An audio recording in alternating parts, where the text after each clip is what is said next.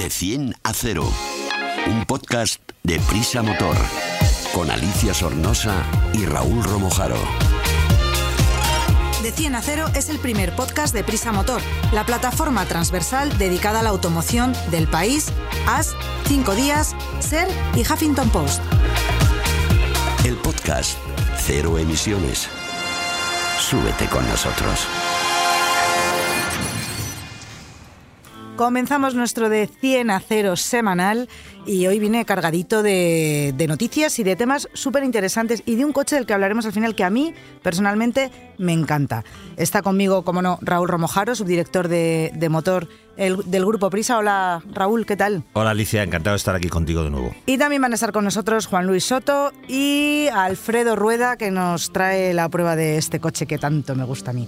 Así que arrancamos.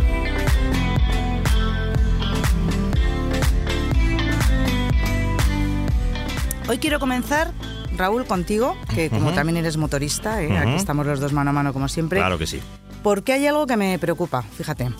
Eh, ya sabes que ahora en las motos está muy de moda poner un GPS para, primero para saber si nos la roban, porque si se cae también te avisa, si se mueve la moto te salta una señal. Ujú. Pero eh, ya me he enterado yo que estos dispositivos también los están usando los ladronzuelos y que nos pueden localizar vehículos, esperemos que nuestras motos no, por GPS. O sea, col- poniéndoles un GPS o ¿cómo hacen esto? Cuéntame.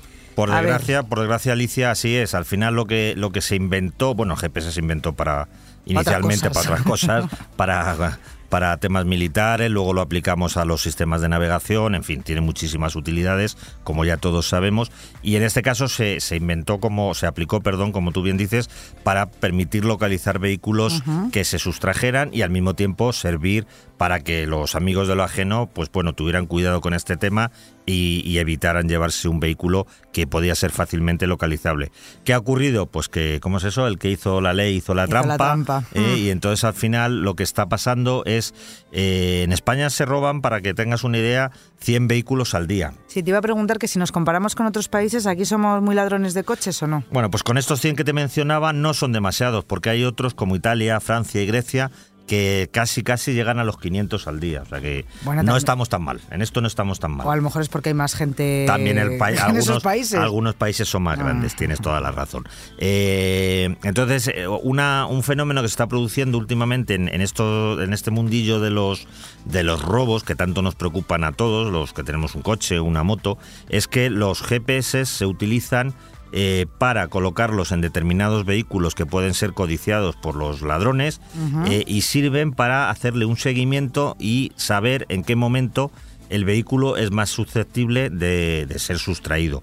Entonces hay que tener mucho cuidado con esto. Primero saberlo, que está ocurriendo y, hay, que, hay que intentar atajarlo en la medida de lo posible.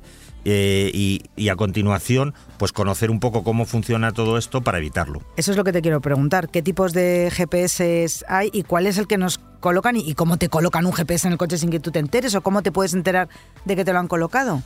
¿Cómo son estos satélites? ¿Cómo funcionan? Básicamente hay, de, hay de tres tipos. Por no, no tampoco vamos a darle muchas vueltas a esto porque es muy técnico, pero podemos decir que hay localizadores GPS con tarjeta SIM, con una Sí. tarjeta de móvil, otros que funcionan con los satélites habituales, que son los, los que se utilizan básicamente para, para la navegación, y luego hay otros que se llaman GPS Logger, eh, que es el tipo más difícil de, de detectar, puesto que no envía datos. Lo que hace es que los datos de posicionamiento los va eh, eh, almacenando en una tarjeta SD, en una tarjeta de memoria, y después en un PC se puede ver en tiempo real dónde está dónde está el coche. Bueno, pues Eh, es- eso es más complicado, eh, por eso no se, no se utilizan tanto. Pero ¿qué es lo que hacen los amigos de lo ajeno, como Eso, decíamos eso. antes? ¿Cómo Pues es, es- es sencillo. eh, cuando se trata, hombre, esto ev- evidentemente no lo van a hacer para robar un coche, un utilitario con 12 años de antigüedad No, eh, y- y, imaginemos, 300.000 mira, kilómetros. imaginemos que me he comprado el Polestar del que hablamos en el pasado podcast, que me he comprado un Polestar 2 que me ha parecido muy que es carito también ese coche, Sí. ¿cómo? Ese seguro que me lo quieren robar. Claro, pod- podría Bueno, ser es que goloso. es goloso. Entonces,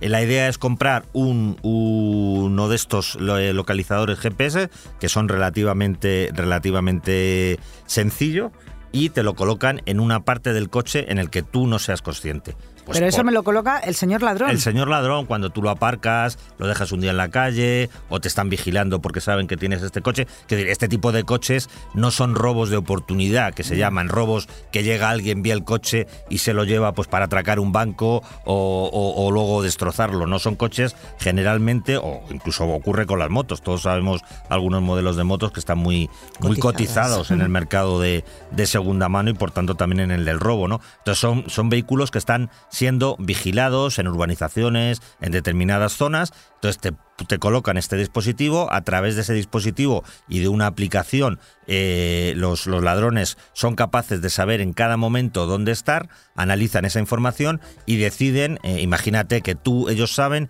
que tú todos los viernes vas a cenar con tu pareja a- o con tus amigos a un restaurante a las afueras de Madrid y lo dejas aparcado en el parking donde no hay vigilancia, por decirte Claro. algo. Pues ese puede ser un momento ideal en el que tú vas a estar un par de horas cenando para que ellos sepan que el coche está allí y entonces en ese momento procedan a, a la sustracción. ¿Y hay alguna manera de enterarnos de si nuestro coche le han puesto un dispositivo GPS de seguimiento para proceder al posterior robo? Sí, no, no es eh, tan sencillo como nos gustaría porque son dispositivos muy pequeños, algunos de ellos. De hecho, hay una marca como, como Apple que tiene Ajá. uno que evidentemente no está pensado para, para robos, sino para localizar eh, maletas. Se llama el, el AirTags, que son Sí. unos pequeños, tú lo conoces, ¿no? Que lo pones pues en una maleta o en tu ordenador y, y- y a- a- en base a, a posicionamiento por redes Bluetooth son capaces de decirte dónde está, dónde está ese objeto, ¿no? Pero hay otros más sofisticados eh, que son pequeños, como digo, y entonces pues te lo pueden meter en el vano motor por abajo, en un paso de rueda, dentro del guardabarros. Entonces, opción una, compleja, eh, pues hacer una inspección minuciosa del chasis y la carrocería. Eh, si tenemos dudas o sospechas de que puede haber ocurrido algo de esto con nuestro coche o queremos estar seguros de que no está pasando, pues mm, llevarlo a un taller y que nos hagan una verificación más profunda, subido en, un elevador, tú va, el, el mecánico va mirando y te puede intentar localizar. Aún así, si los eh, ladrones han sido avispados y se lo han currado, pues es posible que no lo localices. ¿Qué se puede hacer en este caso? Eso, si no, si no sabemos... Si no sabemos dónde está, hay otra fórmula que tampoco es no es cara, pero bueno, es un poco engorrosa, ¿no? Es eh, hay unos unos dispositivos que detectan la presencia de ondas de radio, que es por lo que suelen funcionar estos sistemas. Eh, se venden en tiendas de electrónica, cuestan poco más de, de 30 euros y sirven, como hemos mencionado, pues para detectar este tipo de, de aparatos, ¿no? Entonces tendríamos que irnos a un lugar donde no hubiera muchas interferencias, porque si no aquello sería una locura. eh, dejar allí el coche eh, eh, utilizar el aparatito. el aparatito y dejarlo funcionar. Y si durante un tiempo en el que esté funcionando nos da, porque claro, las, las, las señales que emite el dispositivo tampoco son co- constantes, ¿no? Pero si lo dejamos, por ejemplo, media hora, es capaz de detectar que ese dispositivo está ubicado en el coche. ¿Que no lo identifica? Podemos irnos tranquilos, los ladrones no nos han fijado en nuestro coche y seguimos disfrutando de él que lo identifica, que sabemos que el dispositivo está ahí, pues volvemos al punto anterior, que es buscarlo, buscarlo nosotros o que nos lo busque un mecánico, pero en ese caso ya con la certeza y la seguridad que hay que hacer esta operación y no dejarla hasta que realmente el, el localizador GPS eh, ocurra. Dicho todo esto, no nos alarmemos, no es algo que esté ocurriendo Porque a diario. de los coches que decías que se robaban aquí en España al día, ¿qué porcentaje es el que se roba solo de esta manera? Pues, pues realmente no se sabe, claro, porque una vez que el coche desaparece, pues nadie te dice cómo lo ha robado, ¿no? Obviamente. Pero quiero decir lo que comentábamos antes, que esto no se utiliza para coches, por llamarlos de alguna, de alguna manera, eh, de alguna manera eh, comunes, ¿no? Sino, Mm. sino coches más De lujo. más, más de lujo. Ese dato sí que existe, es decir, existe el dato de que se sabe que aproximadamente el 15% de, de esos 100 robos que, que se producen al día son lo que se denominan planificados. Ajá. ¿eh? Es decir, no se sabe si se ha utilizado El un disp- GPS, pero sí se sabe que el 15% de los robos son de este tipo. Te localizan, ven tu Polestar o tu coche de, de lujo o tu coche, da igual, el, el- El un coche sea, que sea, sí. ¿eh? pero, pero necesitan ese coche. En algunos casos, muchos de estos hurtos o robos, se mejor dicho, se producen por encargo en determinados países. Necesitan Mm, un coche de lujo y lo buscan, lo localizan, lo siguen, lo persiguen. Y lo malo de esto es que muchas veces, incluso una vez que está robado, se mete en un camión, en un tráiler, sale el coche de España y lo has vuelto a ver, ¿no? Entonces, ese 15% de, de robos eh, que, que se producen buscando el coche en concreto, ahí sí que se está utilizando esta tecnología, que no está de más, insisto, conocerla, y más que nada porque también es muy curioso, ¿no? Ver cómo algo que se, se ha estado utilizando para proteger al vehículo se le ha dado la vuelta a la tortilla y ahora lo utilizan para poder eh, que dejarnos sin él. O sea que Bueno. este es el problema. Quien quiera enterarse un poquito más a fondo que, o aclarar alguna idea, lo puede leer en la página web del motor.com, que ahí están todos los datos y además hay fotitos para que nos demos cuenta de, de cada cosita de la que estábamos hablando. Seguimos en De 100 a 0.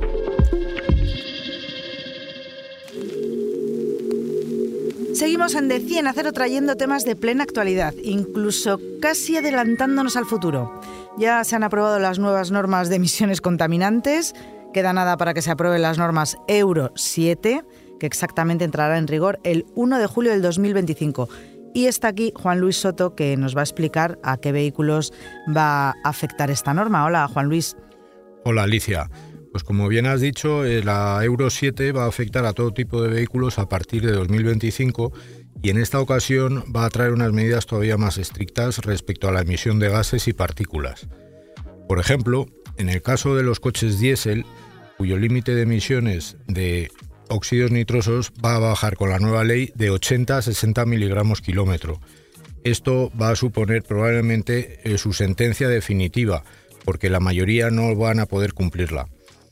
El objetivo de, toda, de esta ley es reducir un 35% las emisiones totales de los vehículos en 2035, una fecha en la que ya se ha establecido la prohibición de comercializar en Europa vehículos con motores convencionales. ¿Y qué es lo que miden ahora de nuevo que no se haya medido antes? Y otra pregunta que tengo para ti. ¿Van a entrar los vehículos eléctricos? ¿Son 100% limpios o también contaminan? Bueno, pues a tu primera pregunta, a partir de la entrada en vigor de la Euro 7, eh, se van a medir otro tipo de contaminantes que hasta ahora no se contemplaban, como por ejemplo el amoníaco derivado de la quema de hidrocarburos, y se establece un límite de 20 miligramos por kilómetro. Pero eh, respecto a tu segunda pregunta, también se va a vigilar la presencia de algunos elementos ajenos a los carburantes que emiten todos los coches, pero también los 100% eléctricos. Ajá. Se trata de las partículas que se desprenden por rozamiento en los frenos y los neumáticos, cuyo límite permitido máximo será inicialmente de 7 miligramos por kilómetro hasta 2034 y que luego bajará posteriormente a 3 miligramos por kilómetro.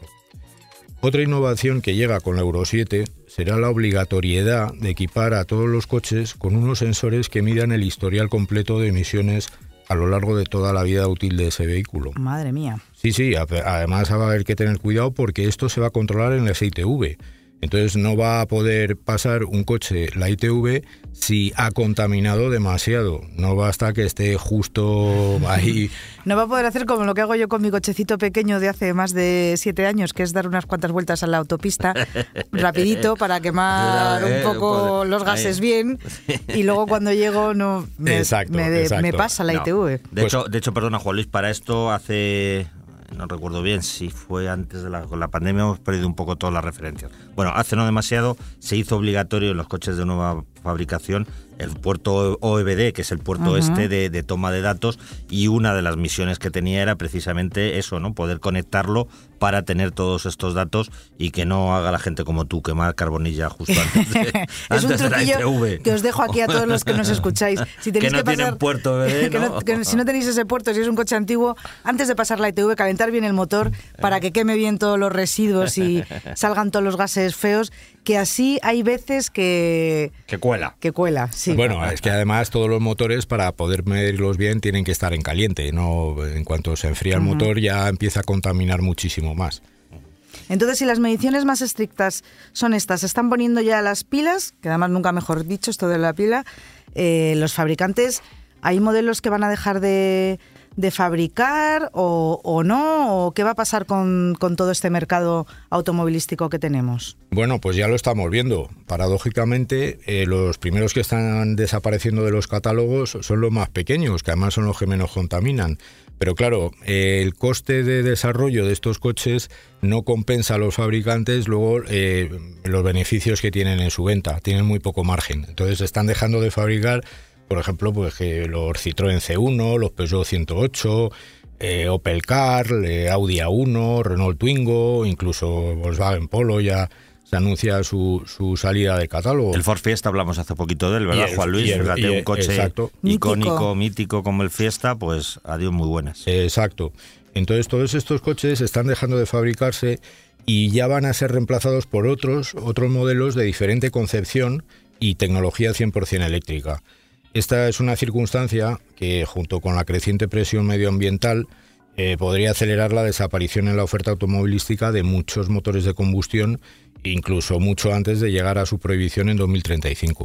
Bueno, pues eh, muchas gracias, Juan Luis. Esto es muy interesante, sobre todo para los que tengan pensados en comprarse de aquí a unos años un utilitario pequeñito, que piensen si ese coche va a desaparecer enseguida o si directamente se lo tienen que comprar en eléctrico.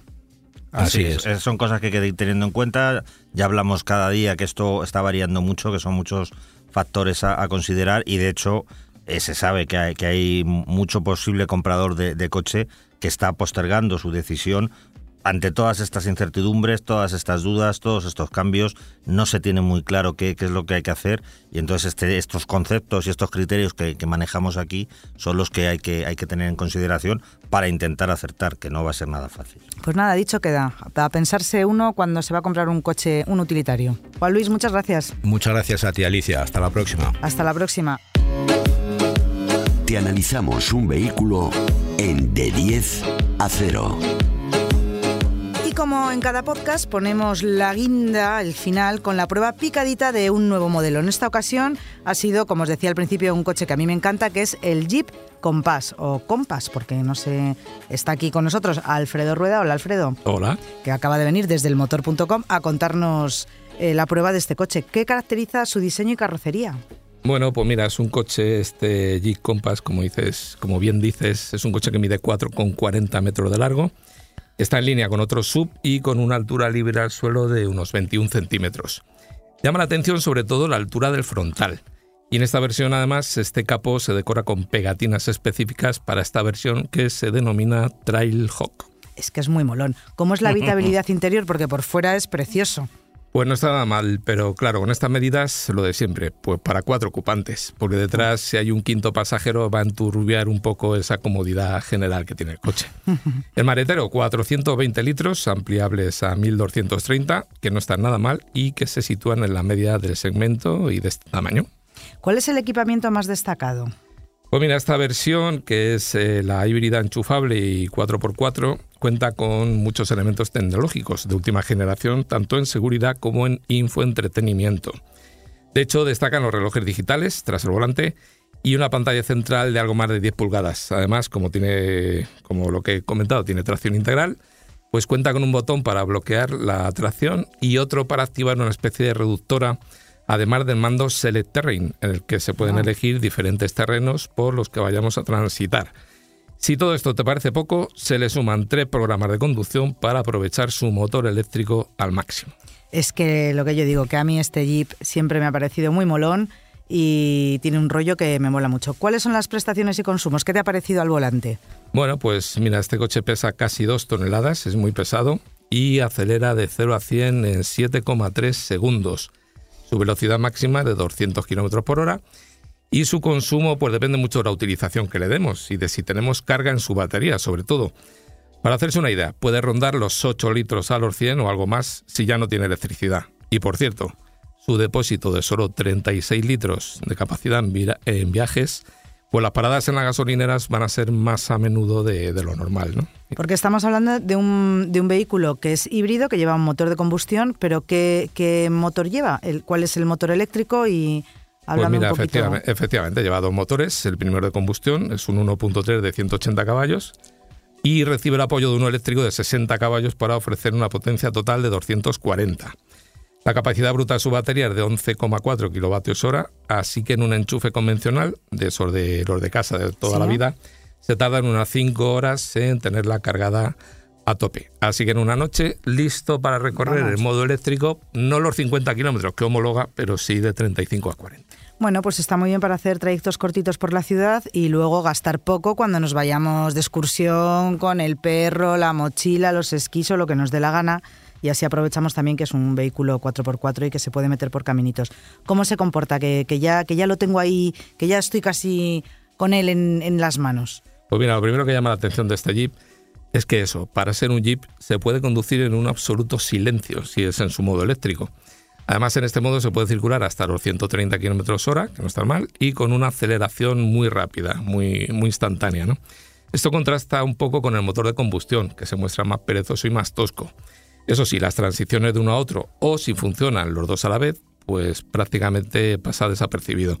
Algún tironcito nos ha dado al cambiar de un motor a otro, pero muy pocas veces. Por otro lado, tracciona muy bien. Recordemos que el motor eléctrico activa el eje trasero al conectar a tracción total y con esta configuración en el campo pues puede pasar por sitios realmente muy complicados. Mm, suena bien. ¿Cuánto cuesta? Que ahora es cuando ya me empiezo a deshinchar. Sí, pues eso no te va a sonar tan bien, porque no resulta muy barato, sobre todo en esta versión híbrida enchufable con este acabado Trailhawk o Halcón de los Caminos, que es la traducción literal, pues cuesta 51.900 euros. Pero lo dicho, hay que ver en qué rango nos movemos a diario para intentar compensar ese consumo de combustible. ¿Para quién está indicado este coche? ¿A quién se lo quieren vender? Pues mira, este coche es tan versátil que, que así veo yo su posible comprador. Pues tanto gente joven, concienciada con el medio ambiente, aunque les guste circular por campo, como también personas más mayores que busquen esos recorridos diarios en un sub con presencia, pero que también les gusta hacer escapadas y poner a prueba el coche en terrenos pedregosos. Ay, es que estos jeeps son muy divertidos. ¿Cuáles son sus rivales de mercado? Pues mira, por su carrocería tiene varios rivales como el Peugeot 3008, el Opel Grandland o el Citroën C5 Aircross. Pero por mecánica híbrida enchufable y posibilidades todoterreno ya no tiene tantos. Yo incluso te diría que es uno de los mejores sub del mercado en cuanto a comportamiento off-road. Pues me has convencido, muchísimas gracias. Ya sabéis que podéis eh, leer esta prueba y muchas más de todos los coches que van saliendo al mercado, los últimos, ultimísimos modelos, en la página web del motor.com. Eh, recordar que os tenéis que suscribir a nuestro podcast, que se lo tenéis que contar a todos vuestros amigos. Y yo me despido, Raúl. Hasta otro día, Alicia. Alfredo. Hasta pronto. Y de Juan Luis Soto, que me he despedido antes.